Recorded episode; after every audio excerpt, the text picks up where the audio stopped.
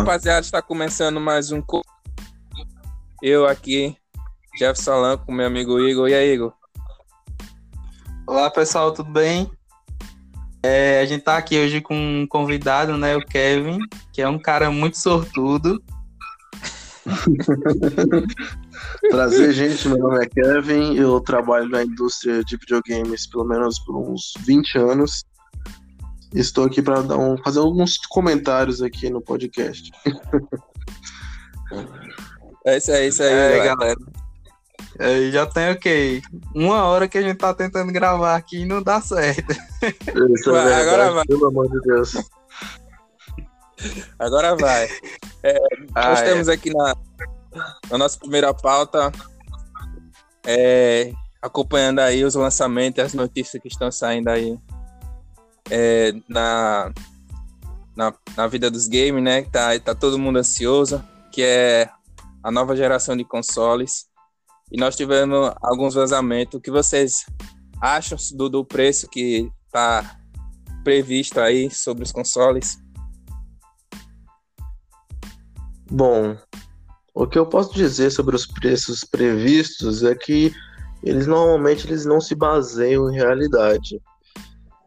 A gente pode comparar com os vazamentos do Xbox One e os vazamentos dos preços do Xbox 360, que eles tiveram variações e não se confirmaram os preços. Então, até as empresas estabelecerem um preço, a gente não consegue afirmar com 100% de certeza que esse vai ser o preço praticado ou vai ser o preço distribuído. Legal. Quem caiu foi Igor. Caiu.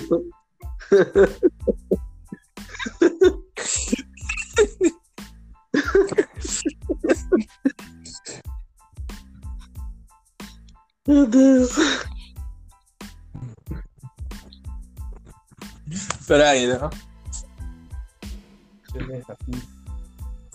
Meu Deus do céu.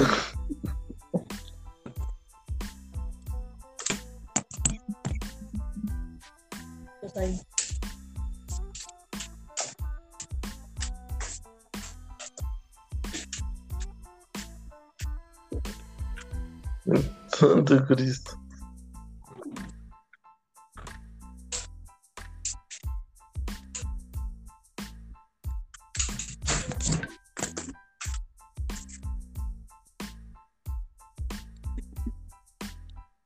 Botou? Ele entrou outra conta. Pode continuar aí esse comentário. A gente vai ter que, né, a gente vai ter que refazer, né? A pessoal, a gente tá aqui com problemas técnicos, então não se surpreenda se de tá repente tá alguém cair tá aqui ligação. Todo mundo com problema técnico.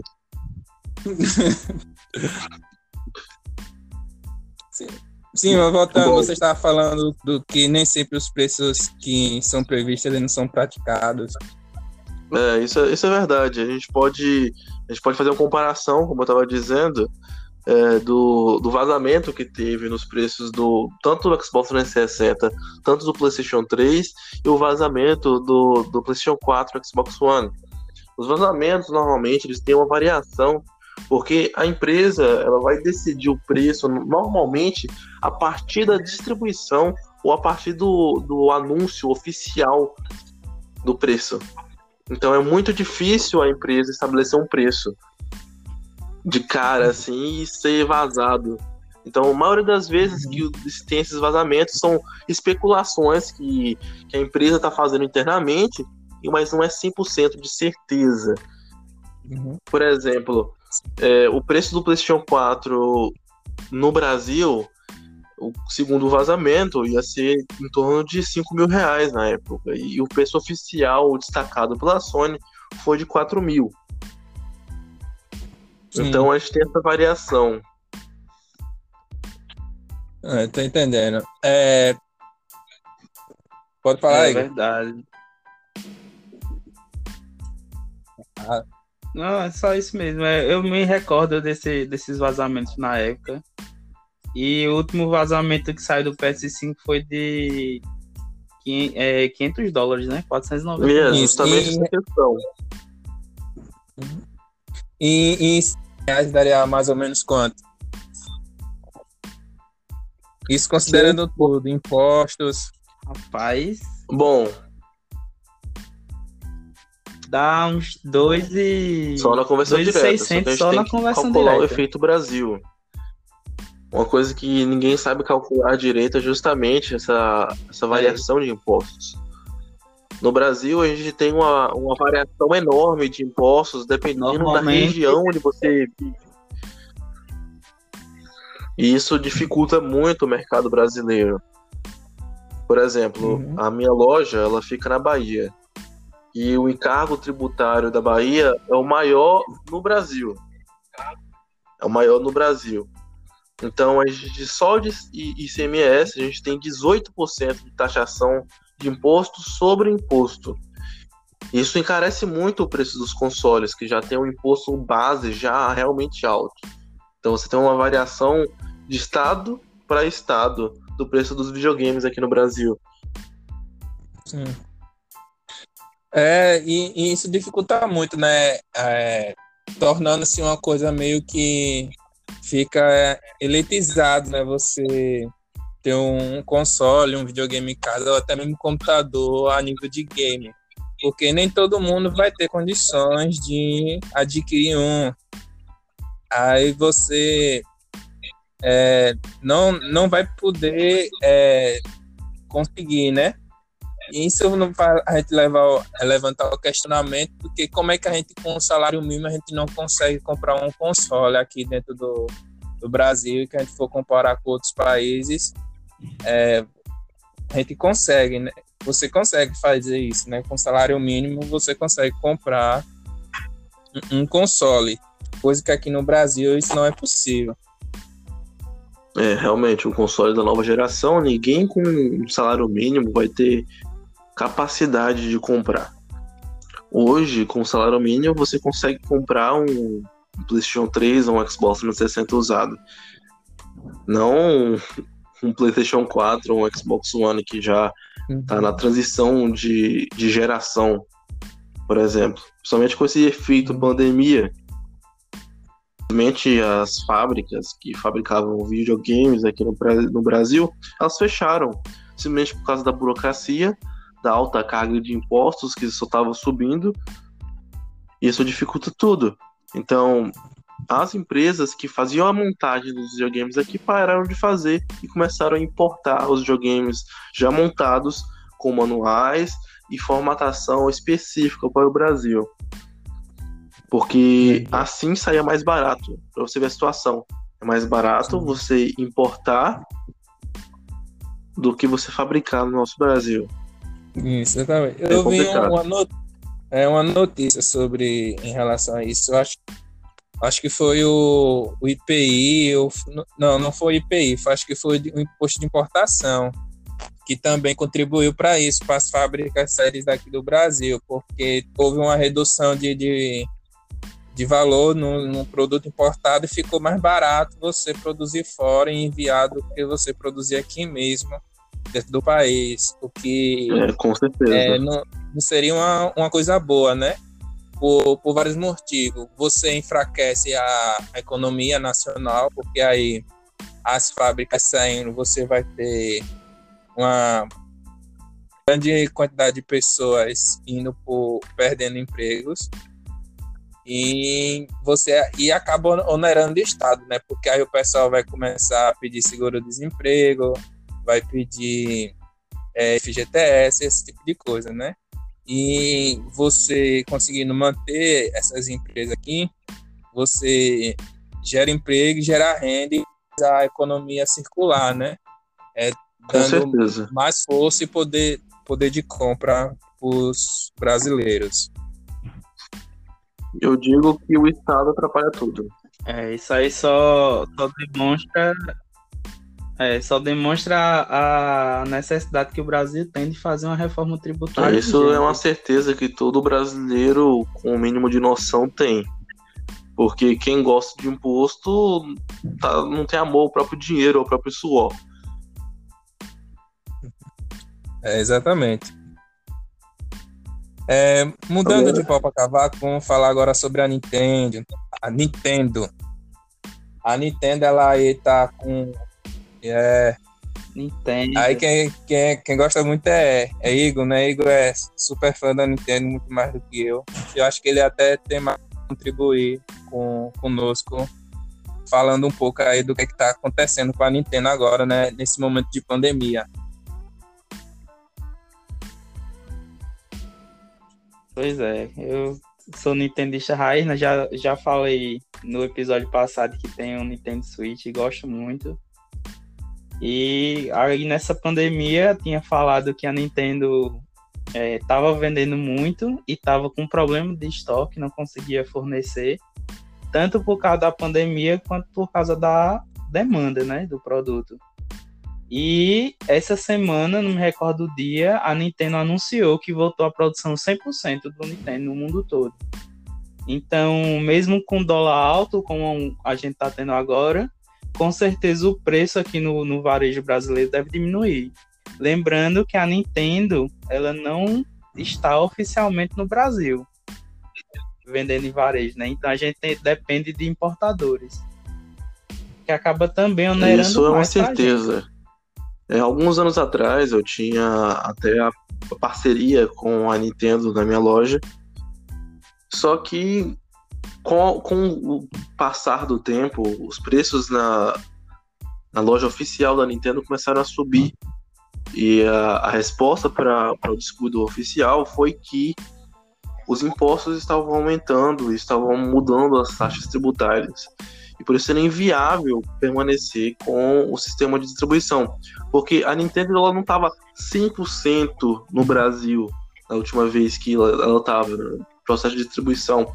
Ela tinha uma empresa parceira que fazia a distribuição do, dos consoles, dos jogos no território nacional.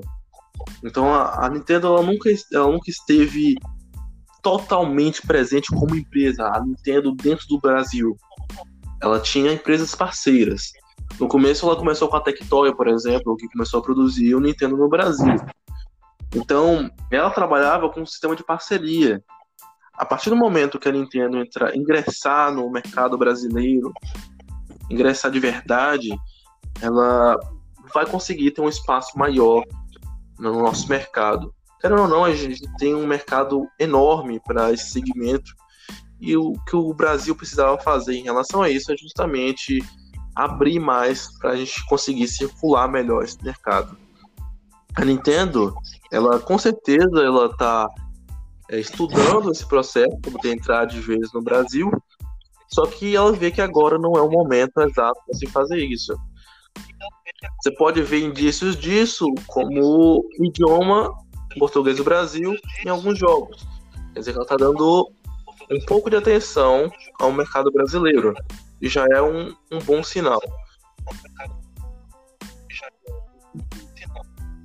É, recentemente também acho que ontem, a Nintendo é, foi divulgado, na verdade, um vazamento de que a Nintendo tinha homologado kits de desenvolvimento aqui no Brasil. Então ela homologou e começou a distribuição desses kits.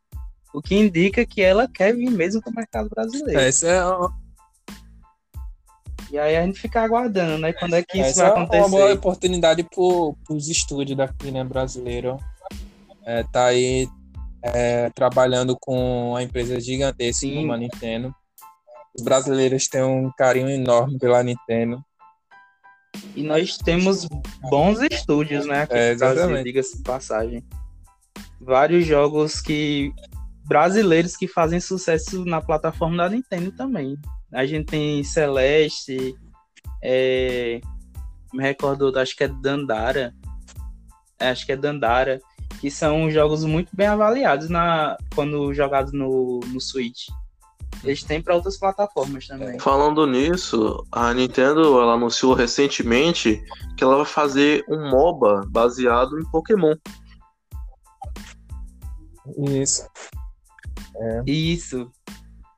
E, cara, eu vi muita gente, muito hater falando mal e muita gente dizendo que vai adorar. Mas é uma coisa que, que eu, sinceramente, eu gostei. Eu quero testar e o fato de ser entre plataformas, né? O mobile, Android e iPhone e ser entre o Switch também vai, vai ajudar muito ah, a isso com certeza. Eu, eu achei eu a parte da evolução algo incrível. Eles pegarem e fazer um mobile onde o Pokémon vai evoluindo no meio do jogo e você escolhe os ataques. Isso é muito bom. É, eu, eu gostei, gostei. E, não, e é um pouco mais simples do que o, o LoL e o Dota, né? Porque não tem aquela questão de itens. É mais baseado nos ataques e na, nas características do Pokémon. Porque dentro do Pokémon nós temos as características que dão vantagem ou, ou, ou diminuem essa é vantagem dentro do jogo. Então a questão vai ser, vai ficar mais com base dos Pokémons que você escolhe para jogar do que com os itens, como o LoL e o Dota. Né? É, exatamente. É, eu, eu dei uma olhada no, no jogo, gostei muito. Eu acho que dessa vez eu vou gostar de jogar Pokémon. Os, os jogos anteriores eram outros de, de, de RPG que não é, está no, no, meu gosto, né? Eu gosto assim de jogos que são mais livres e eu gostei muito do do MOBA aí do, do Pokémon. É uma boa pedida aí, vamos aguardar o lançamento. Certo. Então, o, o nosso próximo. É, antes de. Ah, eu ia falar, antes de falar do The Last of Us, né? Que eu acho que é o próximo. É, tinha um tópico que eu tinha até tirado antes, que era sobre eh, justamente uhum. os jogos mobile, né? Que hoje em dia os jogos mobile são verdadeiros pay to win. Você tem que pagar para poder conseguir alguma coisa no jogo. E recentemente teve a Apple foi processada por, pelos iPhones ser considerados máquinas caça-níqueis, é o equivalente, né? Jogos de azar. Justamente por, pelos jogos possuem muito loot box e com isso é, muitas crianças têm sido expostas a esse vício, né, o loot box, que é praticamente uma... Sim. É, o, Isso é, é, porque é um assunto bem complicado. É, normalmente os jogos mobile eles são gratuitos, né? Você baixa e joga ele gratuitamente. Então, eles colocam esses acessórios, esses itens que você tem que comprar para poder ter vantagem no jogo, para poder ganhar dinheiro, né? Porque você teve um gasto ali para produzir e ninguém faz um jogo com o intuito de é, de não ter nenhuma vantagem né, em cima disso. Você ter todo o trabalho de criação de um, de um jogo para não ter nenhum lucro depois no final. Isso, toda empresa ela visa o lucro, visa o crescimento, então ela tem que fazer isso. Só que aí entra num assunto bem complicado, que é, é o assunto Devemos deixar nossas crianças com celulares? Eis o problema. É, é um, é. um ponto forte, na verdade. Eu, de também trabalhar com dos pais, né? Os pais dão muito cedo, às vezes, o celular para um filho.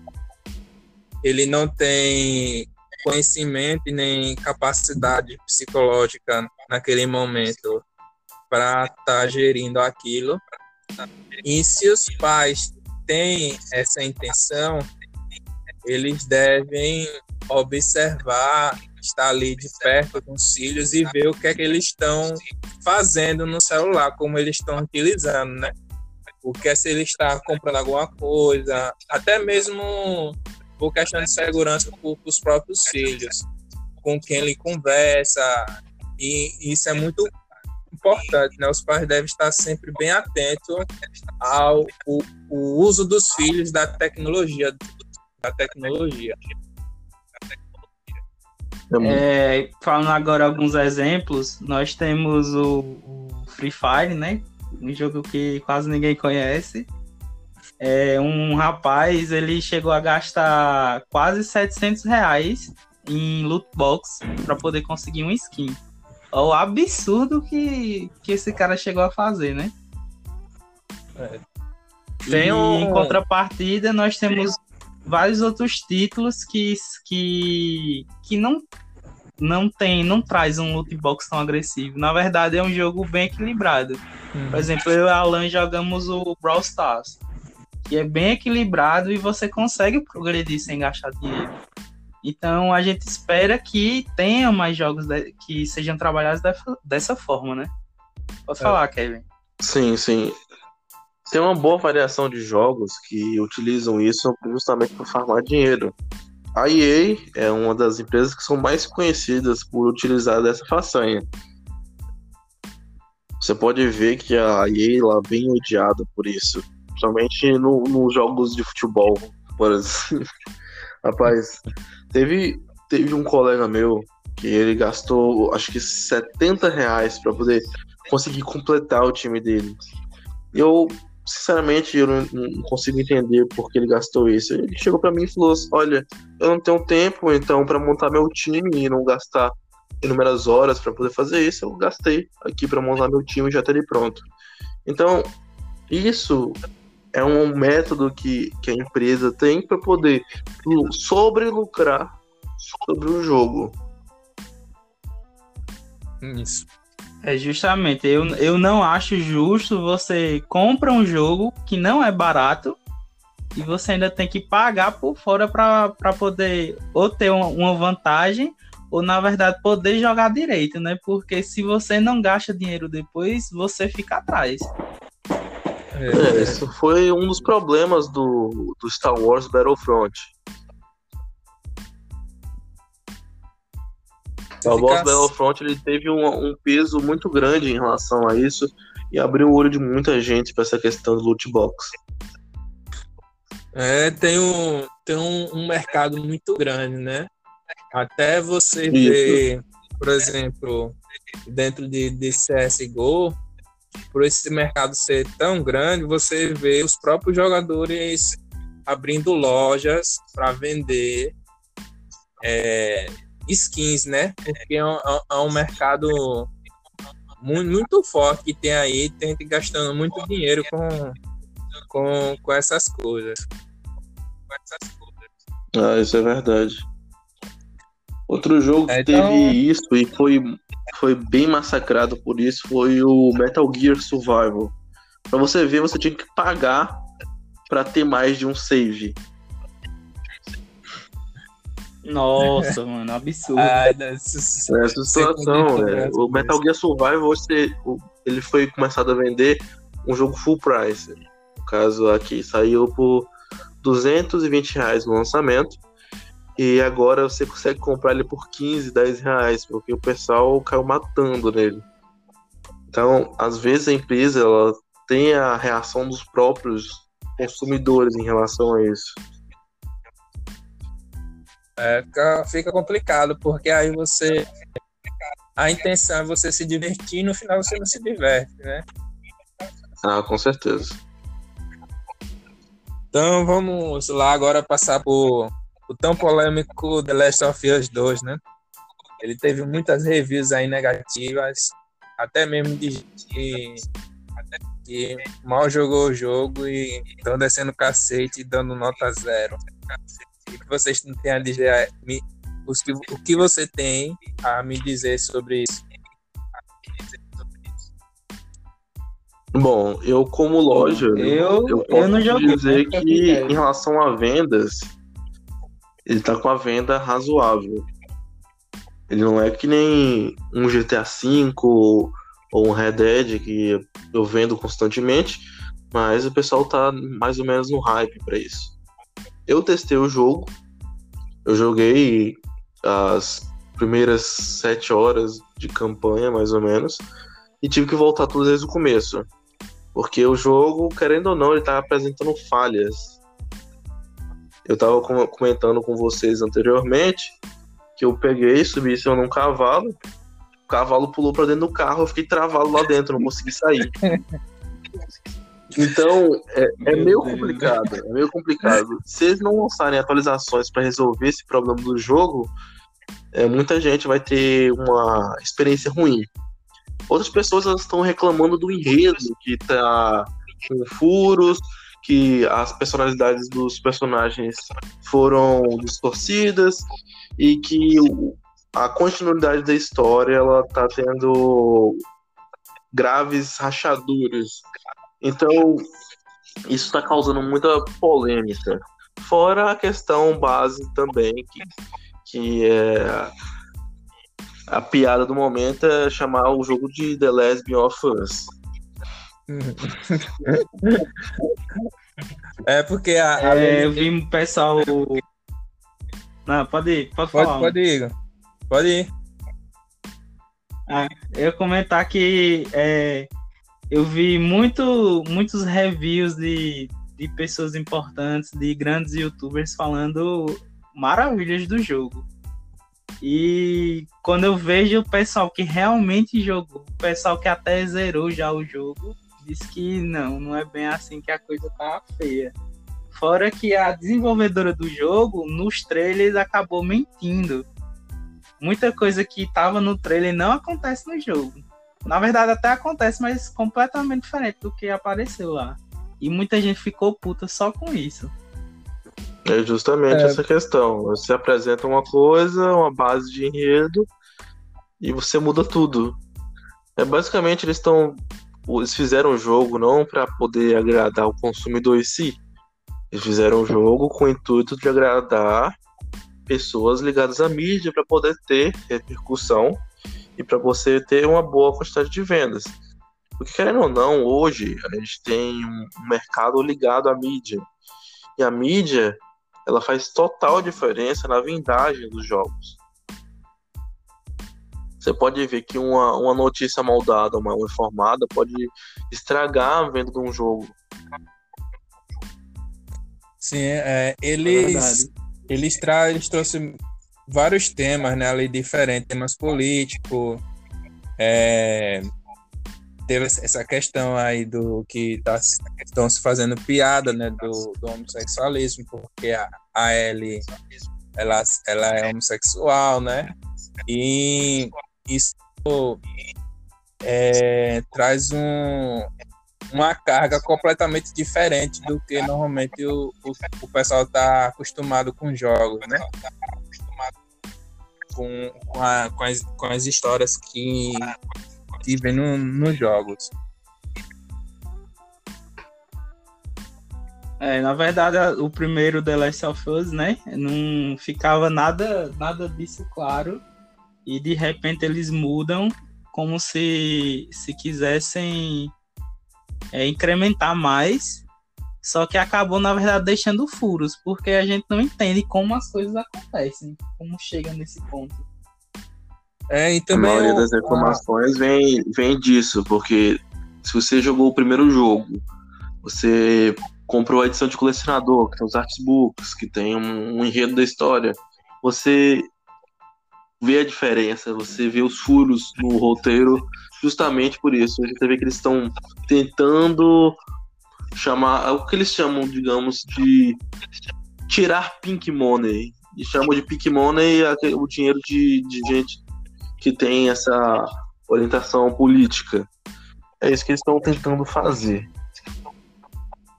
É o, uma coisa que também deixa contribuindo para você não entender bem o enredo são a, a não no, o, o jogo não é contado a história não é contada de forma linear, né?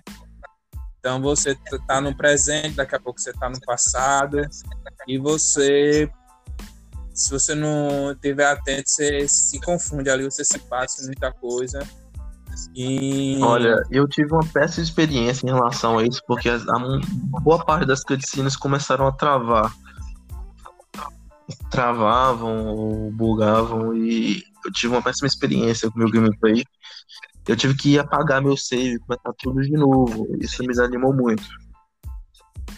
É, é, uma, é, um, é uma coisa muito ruim como acontece no jogo, né? Esse, esse tipo de defeito. Eu ouvi alguns, alguns reviews que eu vi falando desses defeitos, né? Às vezes um, um personagem é, fica com metade do corpo para dentro do chão, ou então, milagrosamente, o NPC consegue lhe enxergar, ou então não lhe vê de jeito nenhum.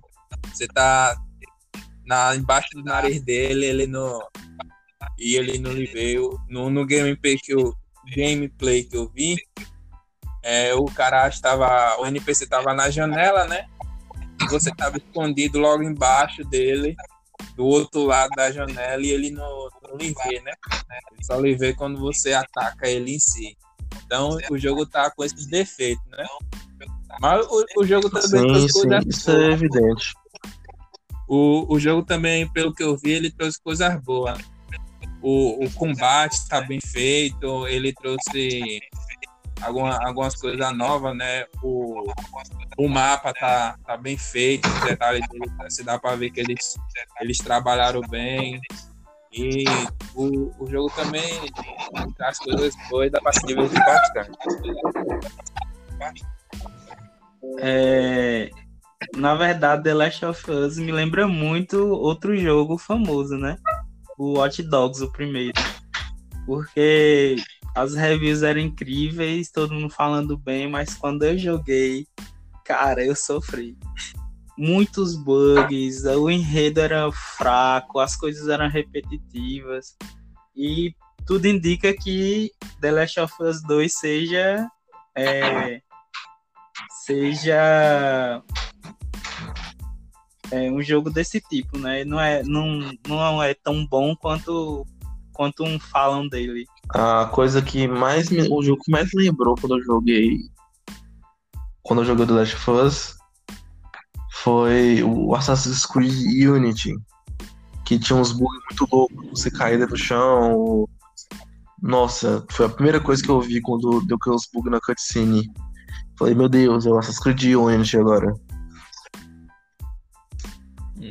Famosa é. Bugsoft, muito bom. Bugsoft, é, eu, eu, lembro desse, desse apelido. É, exatamente. A Ubisoft ela tem melhorado agora esses anos, ela tá dando um intervalo maior na produção dos jogos, ela tá conseguindo fazer jogos com mais qualidade. Mas o, o Unity foi um aprendizado para ela. Ela só conseguiu resolver boa parte dos bugs três ou quatro anos depois. É, eu, não, eu não cheguei a jogar esse jogo da Ubisoft. Os ah. que eu joguei da Ubisoft não tinham tantos esses, esses problemas, como pelo menos os primeiros Far Cry. Ele não, não, não tinha esse tipo de problema de, de bug, né? E alguns outros jogos da Ubisoft que eu cheguei a jogar. E ele cumpriu a lei o, o, isso, isso. O como deve ser um jogo, né? É, depois, depois de um tempo a Ubisoft começou a, a ruxar, a querer botar lançamento atrás de lançamento e a gente sentiu isso nos jogos, né? É justamente isso. Eram muito bugados. É justamente isso. É justamente essa questão, essa migração de geração para a Ubisoft e essa, esse intervalo mínimo nos jogos que eles não estavam polindo os jogos, eles não estavam fazendo o processo de teste nos jogos com eficiência. A gente refletiu isso justamente nos jogos do ProGen, do Unity, Watch Dogs 1. E esses jogos eles estão refletindo a, a situação atual da empresa, que era justamente uma falta de teste nos jogos e, e os jogos com essa, com essa irrelevância esse, esse problema que irritava todo mundo. Eles viviam lançando patches de correção e patches de correção que não resolviam a boa parte dos, dos bugs. Como ele disse, o Unity ele só foi resolver, é, em geral, os bugs quatro anos depois do lançamento. Isso tem um grande impacto na, na visão que as pessoas têm da, da empresa e isso reflete até hoje. Inclusive, é, você falou agora, é, eu vou até pegar Assassin's Creed para o Switch para ver como é que tá otimizado. Nós temos o Assassin's Creed 1, se eu não me engano, o 3 e o Odyssey, para ver como tá otimizado. Porque ultimamente tem chegado bons jogos portados para o Switch, e alguns não tão bem assim. Na verdade, é horríveis, impossível de se jogar. Como o. Ah, esqueci agora o nome. O World. Não lembro mais o nome. Mas que o jogo tá completamente injogável. E chegou outros agora, por exemplo, Overwatch roda muito bem. É, a Bruxa de Blair, o jogo, roda maravilhosamente bem no Switch. É, The Witcher, que é um jogo extremamente pesado, roda bem no Switch, então fica essa questão. Será que é porque o Switch realmente não tem poder de fogo para rodar? Ou é a optimização da, que as, os estúdios estão fazendo que não é tão bom assim? É mais otimização mesmo. A gente pode ter um reflexo disso nos jogos portados para a geração passada. Por exemplo, normalmente a indústria, quando foi lançado, por exemplo, o primeiro Xbox, como é que eles, eles faziam o procedimento de criação dos jogos? Eles têm um, um console base, eles fazem a, a criação do jogo com base naquele console, com base na arquitetura daquele console, e depois eles fazem a conversão dos jogos para outra arquitetura do outro console. Por exemplo, no, na, na, época do PlayStation 2, o PlayStation 2 era o console base, eles faziam os jogos do PlayStation 2 e posteriormente posta, eles portavam para outras plataformas. Aí quando chegou, chegou o Xbox 360, eles faziam com o Xbox 360, porque o Xbox 360 ele foi lançado antes do, do PlayStation 3, e o PlayStation 3 ele apresentava uma dificuldade enorme na hora de fazer a produção dos jogos. Então, você podia ter essa, essa queda de terminate, você, você poderia ter essa dificuldade de jogar boa parte dos jogos do PlayStation 3 por conta da otimização as memórias do PlayStation 3 elas não eram totalmente liberadas para você fazer uma programação dos jogos.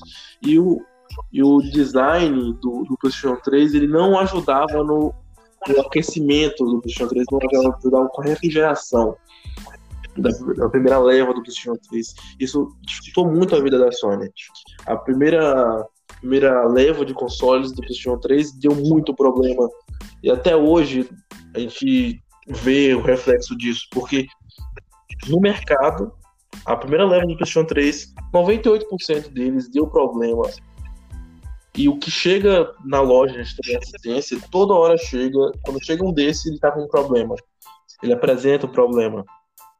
É sempre o mesmo problema, um problema relacionado às as esferas do processador gráfico, é, chamado os três bips da morte. Então, é complicado, a gente tem a reflexão disso até hoje, porque é, a Sony mudou totalmente a, a tratativa em relação à empresa que ela encomendava os processadores gráficos e mudou também para AMD, assim como a Microsoft hoje eles só utilizam AMD desde a geração passada, que é a geração do PlayStation 4 e Xbox One.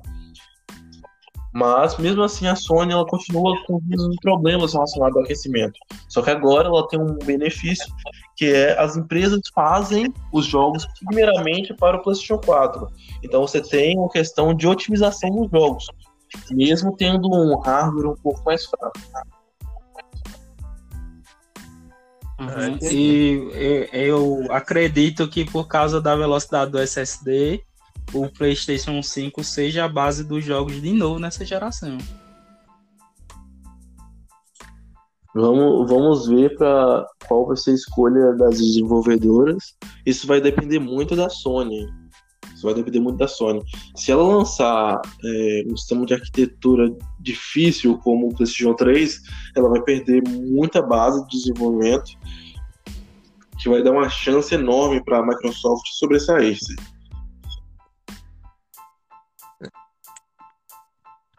Tá ok, então, meus caras. Foi um prazer estar aqui com vocês, te conhecer aí, Kevin. É, tá aqui passando. Foi um prazer. Minutos, trazendo aí suas opiniões. Foi mais um prazer, mais uma vez, Igor, estar aqui com você. É, botando prazer, esse barco para frente. E não se esqueçam de compartilhar, de comentar. E até a próxima. É, só antes de terminar, nós acabamos de criar o Instagram do, do podcast, né? Então é CoPlaycast lá no Instagram. Vocês vão achar a gente e por lá a gente espera que vocês possam dar o feedback do, de como tá, né? A qualidade, o conteúdo, para a gente sempre seguir melhorando. Muito obrigado, gente, por, por assistir, por ouvir.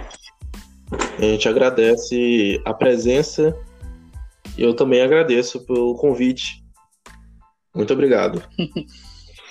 Tá, até a próxima. Também agradecer porque finalmente a gente conseguiu terminar, mesmo com tantos problemas técnicos. Nossa, a gente teve muito problema técnico.